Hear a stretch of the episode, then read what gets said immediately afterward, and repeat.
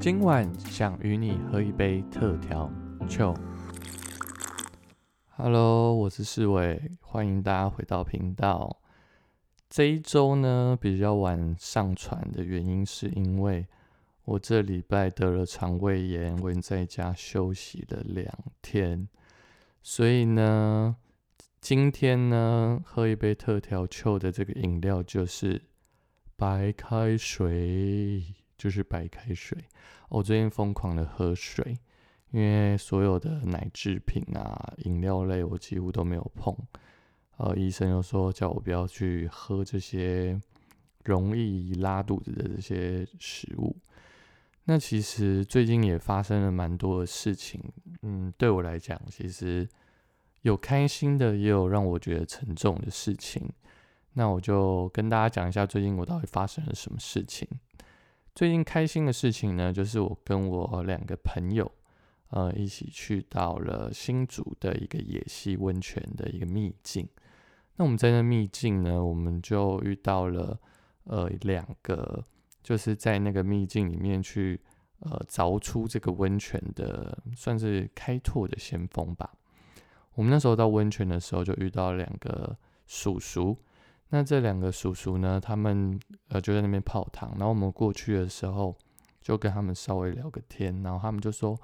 呃，这个温泉是他们呃花了大概几个月的时间，然后有十几二十个人，然后是志工，他们去把呃这个野溪温泉把它围起来，然后围成了一个让我们一般的呃去到这里的游客能够有一个好的环境去泡汤。那我觉得这个是在呃，在呃，我还没有肠胃炎前的一个，算是蛮开心的一件事情。然后我也是回温泉结束后回来家里以后，隔一两天我就得肠胃炎了。那其实，在这个三月底到四月初的这个期间呢，还发生了一件让我觉得很伤心的一件事情。我不知道大家知不知道，呃，艺人小鬼王洪生，呃，他过世的这件事情。法医那时候判断他离开的原因是因为，呃，他的心脏主动脉剥离，然后血管堵塞，然后引发心因性的休克，所以他就这样子突然间的离开了我们。那为什么我会提到王洪生呢？呃，因为在三月底到四月初的这个期间，呃，就是我的一个在网络上认识的一个朋友，我们过去呢是透过一个直播，然后算是我们成为网友，然后我们就开始有很多的联系跟对话。那他在呃今年二零二一年的三月底到四月初的这个期间。呃，一天晚上他去打篮球，然后突然间就发生了跟小鬼一样的情况，就突然性的呃休克，然后就离开了我们。呃，这件事情，呃，我是在新闻上面看到这个消息，其实那时候我心情真的是很复杂。我我回去看我们过去的赖的对话记录的时候，我看到的时候真的觉得是很难过，因为其实小鬼的呃生日的呃出生可能不同啦，但是我跟小鬼的生日是同一天。然后我的这个朋友在三月底到四月初这个期间离开了我，我看到我们最后的赖跟 IG 上面的对话是说。呃，他回我的话说：“兄弟，我们下次约。”那时候真的心情很复杂，就觉得说，一个真实的人，然后突然间的就离开了你，好像有时候我们周遭有很多，嗯，我们呃可能接触到的朋友啊，甚至家人啊，甚至亲戚。你根本不知道他什么时候会离开你，所以我真的觉得说，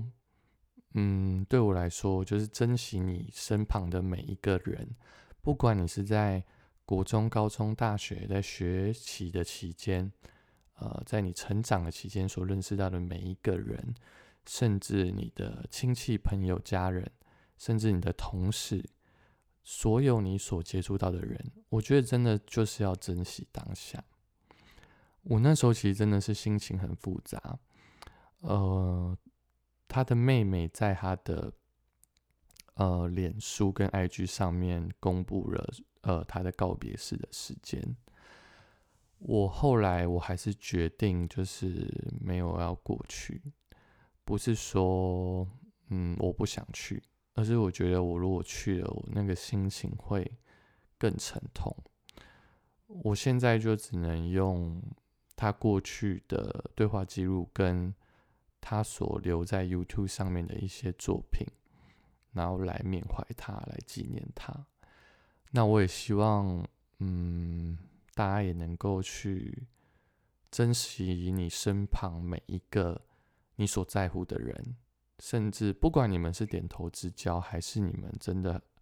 呃，是死党，甚至是你们是闺蜜。不管是怎样的关系，我希望你们都能够去珍惜你周遭，嗯，对你来讲很珍贵的这些人。这个开头可能会对大家来讲有一点沉重，但我觉得这个这就是真实发生在我生命当中的一个故事，呃，想跟大家分享。那其实今天呢，我想跟大家聊聊的。议题呢，呃，可能跟我前面讲的这个境况是有一点落差，但是其实当初我设定这个主题的时候，就是我一直很想，嗯，跟大家分享说，有很多的事情是我们可能过去我们没有体验到，但是当我们真实的去经历的时候，我们就会发现，哇，这世界上有很多我们可能没有办法去体验，但是。一个机会来了，你就能够去体验的。那今天想跟大家聊的就是我在替代役期间，我呃在监狱里面所发生的事情。听到这里，可能有一些朋友会觉得：哇，四维你你你去你做了什么？你去监狱？哦，没有，那是因为呃，在我替代役的这个期间，我选择了去到矫正役。其实我那时候也不知道为什么，就。嗯，觉得名字很特别，那我就想说，哎，这到底是什么？然后就问了我周遭的替代朋友，就说，呃，替代有传说中的四大屎意，这个屎是呃大便的那个屎。那为什么这样讲呢？他们觉得，呃，这四个意，呃，替代意的这个集，就是是比较不好的。据我所知，好像是所谓的呃矫正意。然后还有一个好像是消防吧，然后另外一个就是管干，管理干部呢，就是在替代役里面去做呃管理替代役的工作，那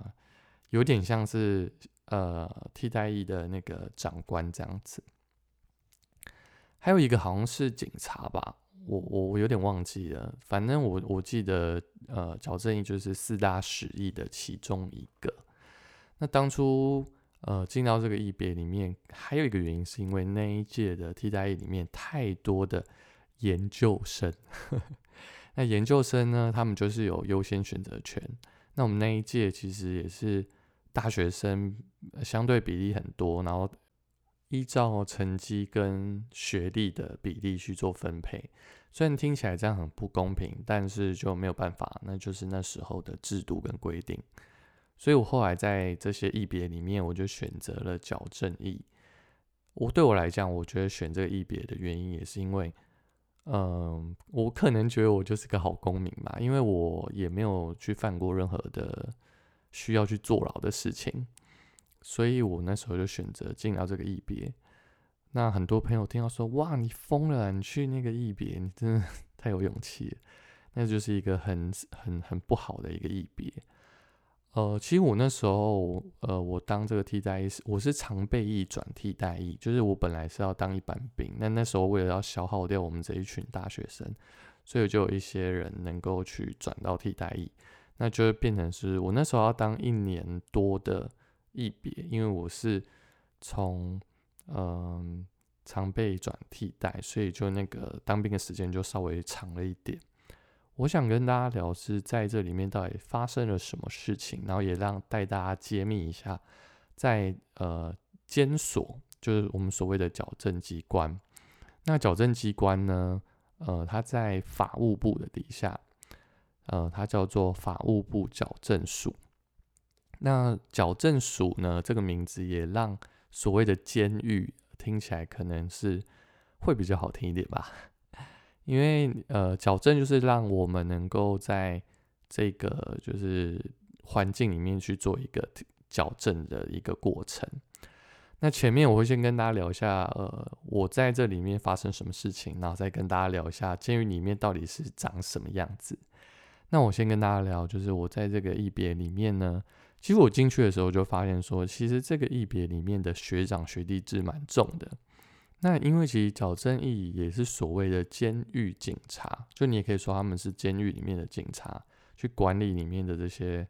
所谓的受刑人。我们不听他，我们不讲他们是犯人，我们说他们是受刑人。所以在警察的这个角色里面的，呃，就是学长学弟制的这个呃观念就蛮重的，就很像你真的在当兵一样。那没有办法，所以我过去我刚进去的时候就很菜，那也是被学长就是有一些特别的一些呃，比方说可能你要多做一些事情啊，比方说学长可以睡比较晚，然后你就比较早起床啊，然后你做的事情可能就会比较多。那我觉得我们那时候就是也是有经历到一波这样的文化，但我觉得很好的是。我从我们这一届开始，有慢慢把这个文化慢慢的去消磨掉，就是把这些陋习给改掉，让矫正义在我们那个监所里面能够比较的没有这样的文化。那时候其实还有一个很特别的事，因为其实监狱你不是像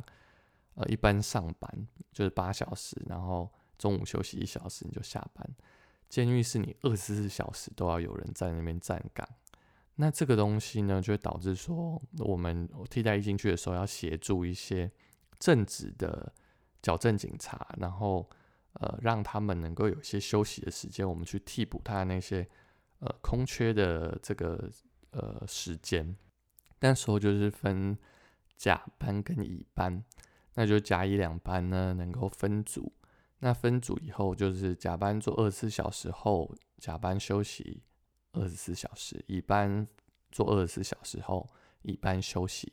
那当然，一班里面可能就是会有五到六个人这样轮流去分。因为我那个矫正机关其实是人比较少的，就是呃人比较少的意思就是我们里面的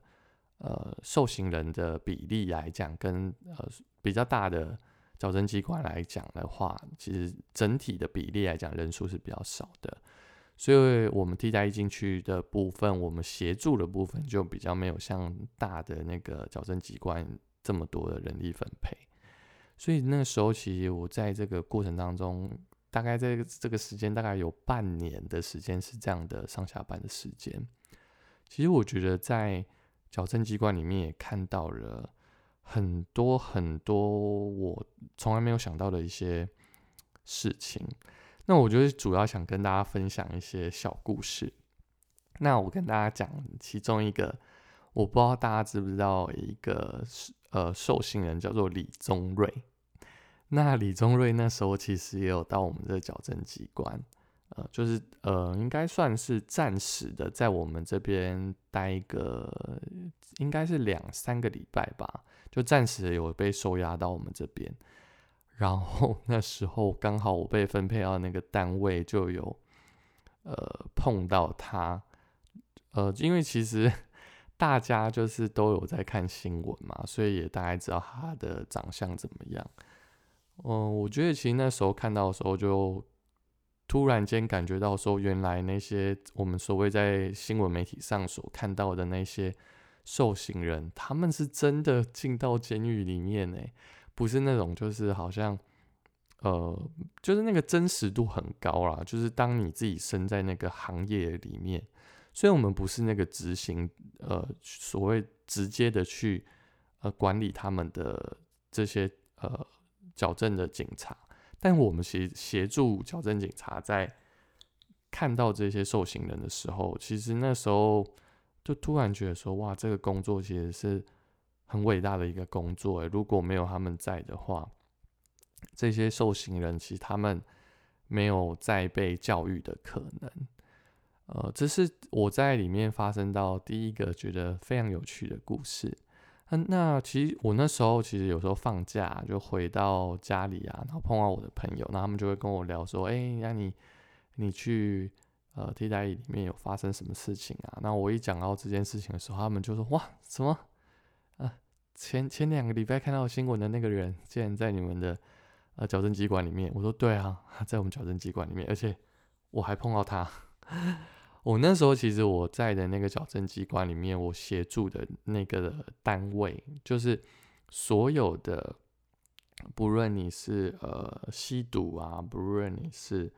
呃强盗啊，不论你是怎样的呃所谓的你犯罪，不管你是犯了哪一种，要被呃到我们这边做一个呃矫正的过程当中，你会先送到我们这边，我们这边就有点像是。新训中心就是你进来的时候，我们就要对你搜身啊，然后检查你有没有带违禁品进来啊，然后看你的呃站姿啊。其实这有点像是在军中的那种训练一样，就是告诉你说你在矫正机关里面你要遵守怎样的规则、怎样的文化，然后你在这里就是你就是要守这里的规则跟规定。那时候我跟的这个矫正警察。我们也成为了，后来我们就成为很好的朋友。就是，呃，我说我退伍后啦，就是还是跟着矫正警察，我们还是有保持联系这样子。那时候我跟他在这个单位，就是对里面很多的单位来讲，我们这个单位算是蛮硬的一个单位，就是你必须对那些刚进来的这些，呃，刚进来的，让他们能够知道说这里规定是很严格的。所以你必须在这个过程当中让他们知道说，哦，你进来这里你不是来玩的，而是你来这里你是要接受你所做的事情，你在这边你是在受刑的，你是必须遵守这边的规范。那我希望你在这个地方能够去呃矫正你过去的这些行为。那因为我们这个监所其实主要呃进来的人多数都是。吸毒的居多，那其实那时候我也因为这件事情，对于他们戒断后的一些反应有更多的认识。其实过去好像在新闻上面看到，我觉得哇，这好像离我很远。可是当我真实的去看见这些人的时候，我就发现说，哇，原来你一个过些长期吸毒的人，然后你突然断掉毒以后。哦，那些可能眼神的涣散啊，然后你嘴唇发白啊，甚至你还有想要吸毒的这些过程当中，都让我觉得说，哇，原来这个世界上这些新闻媒体上所看到的这些人，他们原来是长这个样子。这是我在这个机关里面，我真的很真实的每一天每一幕所看到每一个进来的这些受刑人，历历在目啊。也是在这个机关里面让我知道说，其实你知道吗？就是吸毒的再犯率非常的高。就是意思是说，好，你可能进来这个地方，呃，你接受了三个月的一个在我们这边被管理以后，然后呢，让你能够出去。那这个出去，如果你嗯出狱后你再继续的再犯，那你的刑期就会拉长。所以，我们这个单位就有点像是在矫正你，让你能够知道说你失去自由的感觉。那如果你是初犯的话，你的时间就会刑期就比较短。那如果你是再犯率，就是你第二次进来、第三次进来的话，你的刑期就会拉得很长。那我听呃，我这个矫正机关的这个长官他就跟我说，你知道吗？其实吸毒的人他们再犯率非常的高。就是这个是有做过统计跟研究的，所以那时候我知道这件事情以后，我其实心里有在想说，那我我因为我其实是一个怜悯心很重的人，我想说我能不能够在我这个角色上扮演好我，我能够可以，如果我碰到这些受刑人有机会跟他们对话的话，会希望他们说他们不要再犯这件事情。那这也是一件呃我在这个当中去学习到的。那也因为要保留就是对这些受刑人的呃隐私，所以就是在这个过程当中，我们都不能够去透露说他们的长相啊，然后他们的背景啊或什么什么的。我们也是希望他们从这里离开后有一个新的开始，然后也是保障他们的隐私权。所以我觉得矫正机关在这个部分也是让我看见呃台湾的监狱其实。有教化啊，有要让他们更好的部分。那我也想跟大家分享说，诶，其实受刑人他们进来就是就是整天都被关在那个地方吗？不是的，他们其实进来的时候，他们必须呃要去上课，就是你要强迫他们 去上一些课程。那些课程可能有类似像呃辅导的课，可能会有。社工啊，会进来这边跟他们上课，会有一些可能像是宗教团体会进来上课。那当然，宗教团体有蛮多的，可能有基督教、有佛教、有不同的，有道教、有不同的呃团体都会进来来辅导他们，让他们针对呃他们的呃这些行为有一些改善。那除了这个部分以外，他们也有基本的一些运动。那这些运动可能就是。呃，在一个空地上面，他们可以活动他们的筋骨，然后或者是说，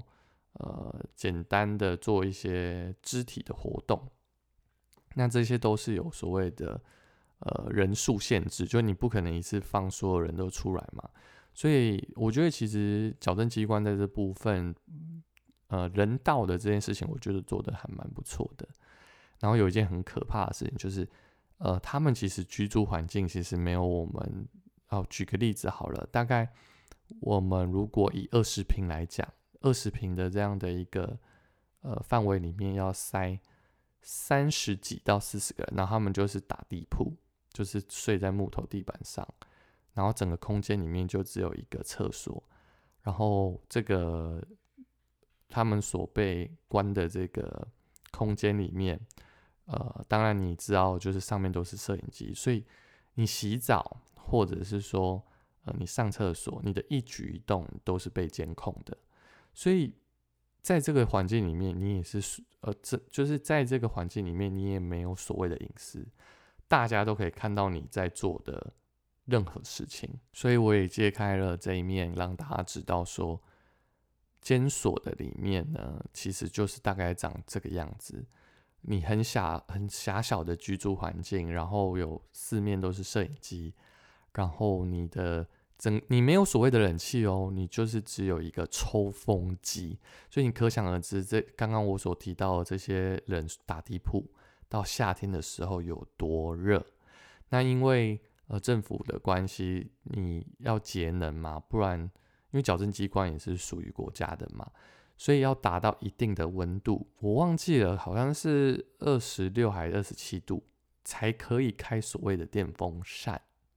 你可以想象吗？在这么拥挤的环境下，你要达到那个温度才能开电风扇，这是多么痛苦的事情啊！如果大家又流汗呐，哇，那个真的是那个味道很可怕。所以这就是跟大家分享我在里面所看到监狱的实际的情况。那也想跟大家分享一个小故事，就是其实在我这一年多里面呢，我认识到了一个受刑人。这个受刑人很特别，是他其实已经进来这个监所已经大概有三四年左右了吧。然后他就是那种我们所谓的那种大个的那种感觉，就是有刺青啊，然后。呃，他有吸毒的前科，然后有强盗的前科，好像还有一个是不知道是什么，反正他总共有好像三个三个呃犯罪的记录这样子，因为我们都可以看到他们的资料。其实那时候我也没有想到说我能够去呃接触到他，就有时候可能在呃休息的时间，就他们的下课时间的时候。碰到他就讲几句话，讲几句话，然后因为这个受刑人就是在我快退伍的时间，然后他也即将要出狱，那我就跟他说，希望你离开以后，你能够去呃有一个新的开始。其实在这过程当中，我其实对他也是有一点担心，就像我刚刚前面提到的，其实这个再犯率，我指的是吸毒哦，就吸毒的再犯率其实是蛮高的。所以我会觉得说，他他是不是出来后，呃，会再发生一样的事情？我其实是替他担忧的。后来呢，呃，是我先呃退伍，退伍后大概隔两个礼拜后，他就出狱了。出狱后，我就跟他约了一个时间，我们就一起去一个餐厅，我就请他吃饭，然后就跟他说。因为那时候他生日，我请他吃饭，说：“哎，生日快乐，希望你有一个新的开始。”然后他就跟我说：“呃，他希望他能够开始有新的人生。”后来我知道说，呃，其实你这些，呃，你从监狱里面出来后，都是会有所谓的记录的，所以他在找工作上面也是非常的辛苦。他就开始去做一些出工啊，不然就是到水果摊去搬东西。那我觉得真的很辛苦，但也跟大家讲说，大家真的是不要去碰毒品，然后也不要做这些犯罪的事情，不然的人生就会遇到像他一样的情况。那为什么我会提到说这个受刑人的事情呢？因为其实，在那个里面的时候，因为我也认识里面的社工。社工其实也帮助了很多的这些受刑人，辅导他们能够去可能有一些信信仰上的一些寄托。然后后来呢，这个受刑人就要就是，嗯，我们就很有趣啊。他就说他姐姐是基督徒，然后他就说他想要去教会走走，然后问我可不可以陪他一起去。然后后来我就想说，好啊，那你你你你家在哪边？我们就去附近的捷运站，然后。我就陪着这个受刑人去参加了一个基督教的一个聚会，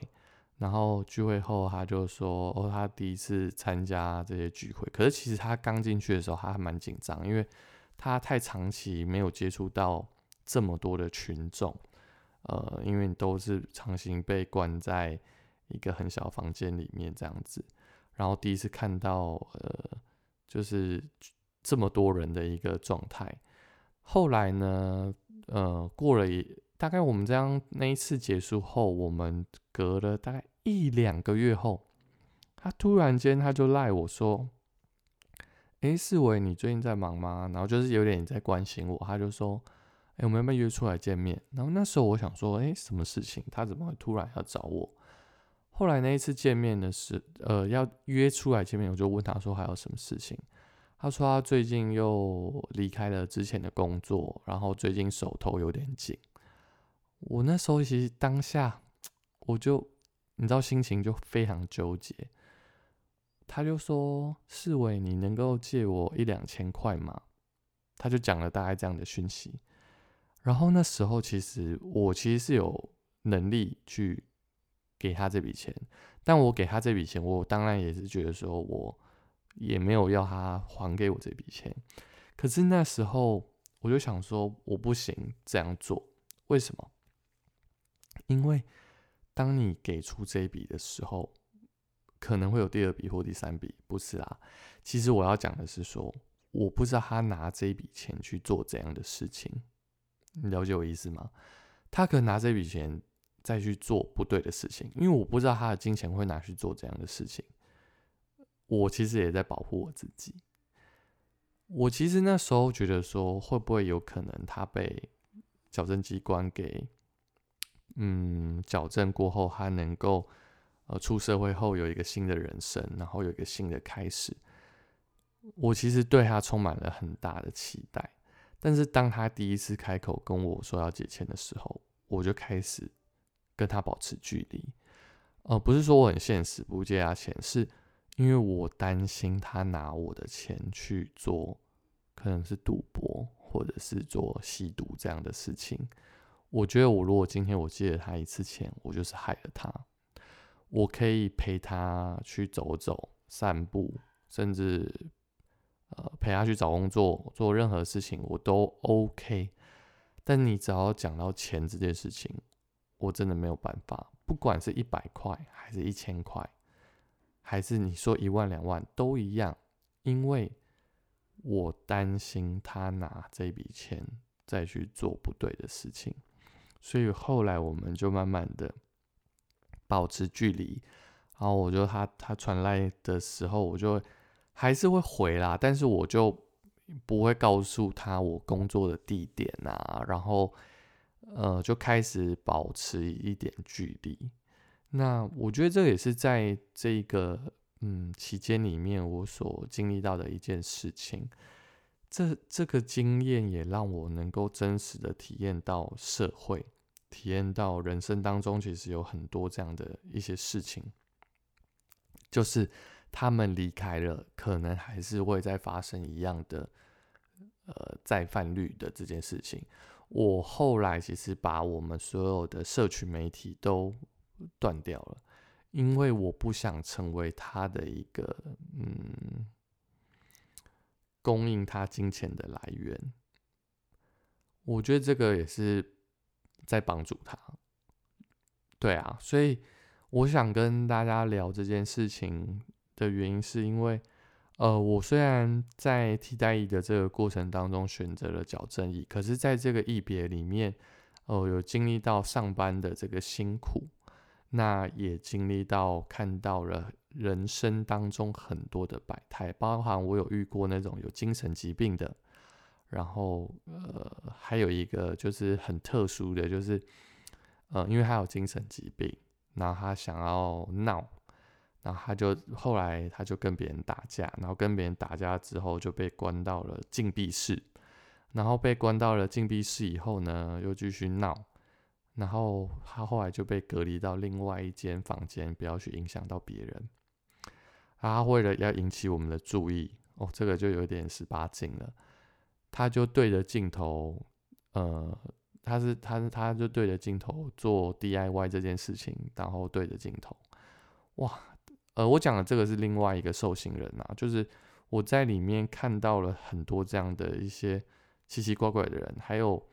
那种假装自己生病，然后要去呃保外就医的，这种也有哎。你知道，其实监狱里面很多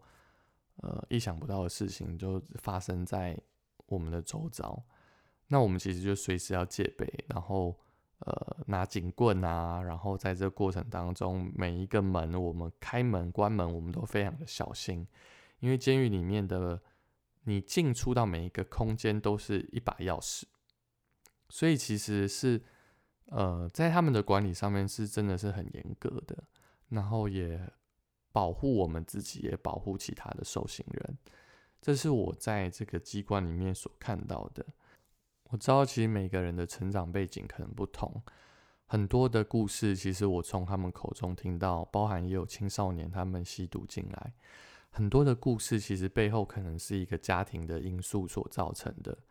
呃，很多的一些逼不得已，他们去触碰到毒品，所以我也想鼓励，呃，在听的每一个听众，你们如果周遭有这样的朋友，你们不要去借他们钱。你们也不要去放任他们，你们要勇敢的去把呃他们所做的事情去呃告诉警察，然后让他们能够进到矫正机关接受教育。那我们不知道他离开后会不会有新的开始，但你一定要相信，就是当你这样做的时候，你是在帮他，而不是在害他。我离开了这个替代役过后。我其实对整个社会、对人、对整个世界有不同的价值观。过去我好像在一个好像嗯没什么事情，但是当我去经历到了这个监狱的文化以后，我离开了这里后，我看整个世界、看整个环境的角度都不同，更警惕我自己。不论在做怎样的工作，不论经历到怎样的事情。都要遵守法律，都不要去犯罪。更重要的是，不要去碰毒品，因为你碰了，就是害你的一生在这个循环的里面染上了这个瘾以后，你那再犯率的机会非常的高。我很开心能够选择这个一别，因为我在我的一生当中经历到这样的事情，是别人可能不会去经历到的。我们很多的人都是平凡人，我们也很多的人不不会去犯这些错。但当我真的进去看到他们的这些人的时候，我觉得他们也是很辛苦的，因为当他们进到这个社会，回到这个社会的时候，他们所经历到的是。呃，可能会再再次的犯罪。另一个部分是这个社会对他们的不接纳，觉得他们是可能是异类，很多的工作都没有办法包容他们。所以我其实觉得这个呃矫正机关这件事情，还有更多社会要去包容的部分。呃，所以这一集呢，想跟大家分享的这个议题，可能稍微有点沉重。但我想跟大家说的是，真的是要去珍惜你身旁每一个人，然后也要去做他们生命当中的天使，然后也要去帮助他们。我前面我提到我的朋友，呃，突然间的离开这件事情，对我来讲影响蛮深的，所以你要珍惜你周遭的人，让他们知道你在。呃，不要呃去错过每一个你们能够碰面的时光，也希望各位在碰到这些所谓呃矫正机关出来的人，你一开始你一定要学习去接纳他，但是如果还有这些不对的请求的时候，你知道他的动机不对的时候，你也要勇敢的去拒绝他。所以在监狱里面，我真的学习到了非常多的功课。当然，这当中还有很多的细节跟故事。如果大家有兴趣，想要更多的去了解，到底在监狱里面我我发生哪些有趣的故事的话，你们可以在 Apple Podcast 下面留言给我，我可以更多的知道你们对这个议题有兴趣，我就会分享更多不为人知的监狱秘辛。当然，这个监狱秘辛是呃，还是在这个。呃，可以说的范围里啦，因为有很多东西是不能够讲的。OK，好啊，那今天的节目就到这里。那希望下礼拜我的我的那个上传时间就能够恢复正常了，因为我现在其实也吃药也差不多快要好了。那希望就是之后的上片时间就可以非常的固定。那大家如果喜欢这一集的话，别忘了到 Apple Podcast 下面留言给我五颗星哦。因为有你们的支持，这个频道才会让更多的人听见我的声音，然后也能够透过这个频道，让所有的来宾也能够去呃分享他们，让这个世界听到他们。谢谢各位喽，今天的节目就到这边喽，各位拜拜。